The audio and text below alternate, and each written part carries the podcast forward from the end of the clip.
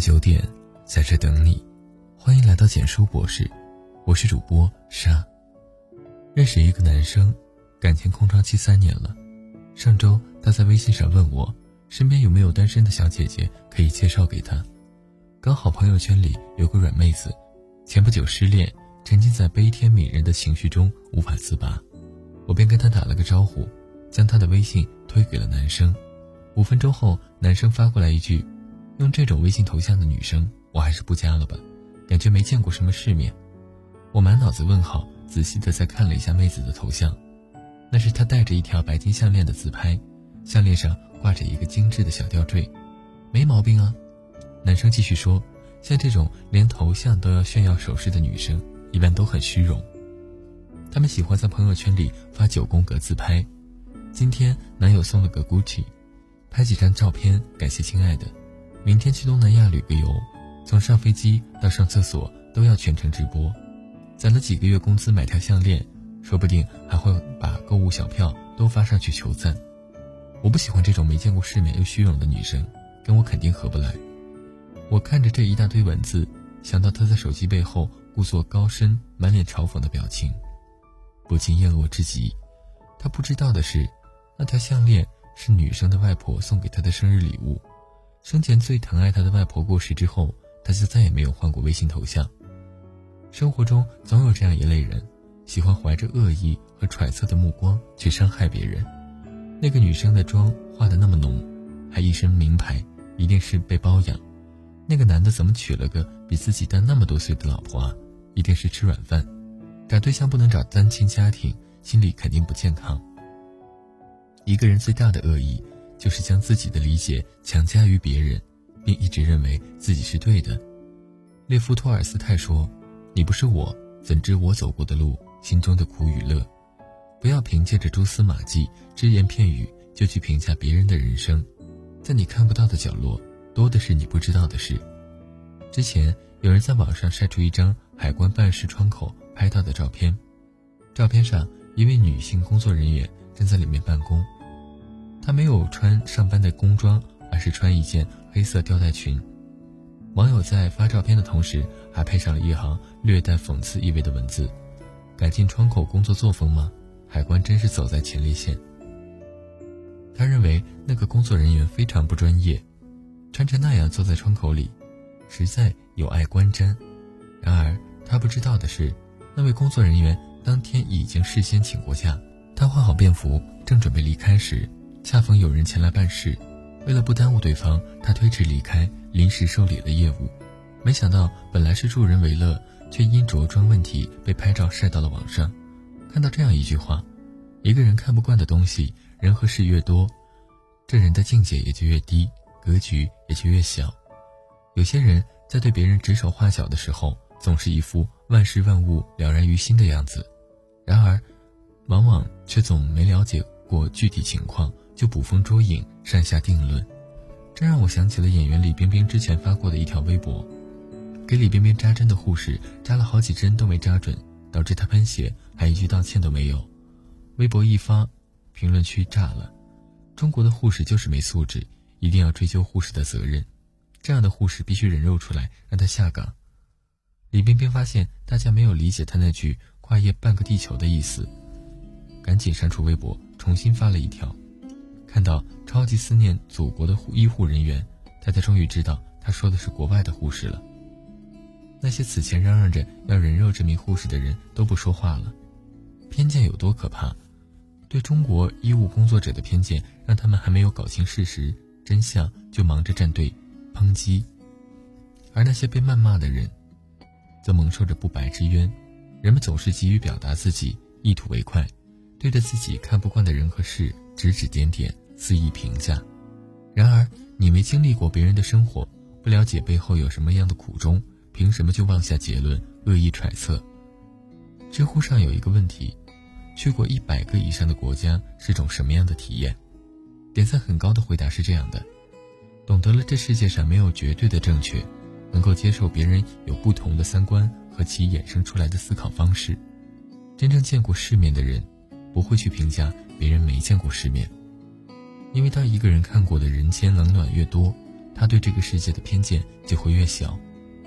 这个社会给每个人设定了太多的条条框框，女生必须怎样，男生必须怎样。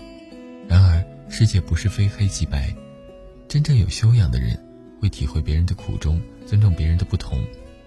很喜欢星河写过的一篇文章，他说他在法国待过几年，法国菜很难吃，人很懒，看个病有时候要预约两个月，KFC 离市区太远，但是他在那里感受到了尊重的意义，同性恋可以在街上手拉手，彼此交换一个吻，七十岁的老太太可以穿着粉红色的香奈儿套装，涂着大红色的嘴唇，穿着闪亮亮的中跟鞋。你可以穿的特别邋遢，身上写着“解放法国”，头发用羊毛线编成一坨坨，看起来脏兮兮的，耳洞用专门的环子弄成瓶盖大。你可以喂冰淇淋给你的狗吃，或者和你的狗分着吃，没有人会特别看你。然而在中国，如果你做上述的事情，也许就会引起众人侧目，有人会掏出手机拍照发到抖音和微博上，有人会嘲笑，会鄙视。在背后对着你窃窃私语、指指点点，然而那是别人的人生，是他们自己的路，我们究竟有什么资格对着人家说三道四呢？看你的微信头像就知道你没见过世面，看你的微信名称我就猜到了你是个渣男，看你的朋友圈就能反映出你很好追。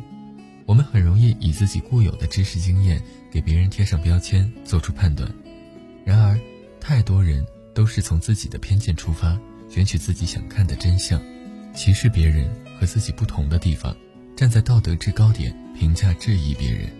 很喜欢一句话：“静坐常思己过，闲谈莫论人非。”没有谁有权利去评价干涉他人的生活，不要贸然评价我。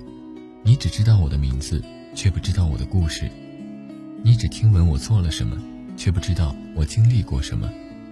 愿你我能够尊重不同，不带着偏见的眼光去评价他人，也愿你我不被他人轻易定下标签，勇敢活成自己想要的样子。共勉。文章到这里就结束了。如果你喜欢，记得把文章分享到朋友圈，让更多的朋友听到。你的点赞和转发是对我们最大的支持。我们明晚九点不见不散。晚安。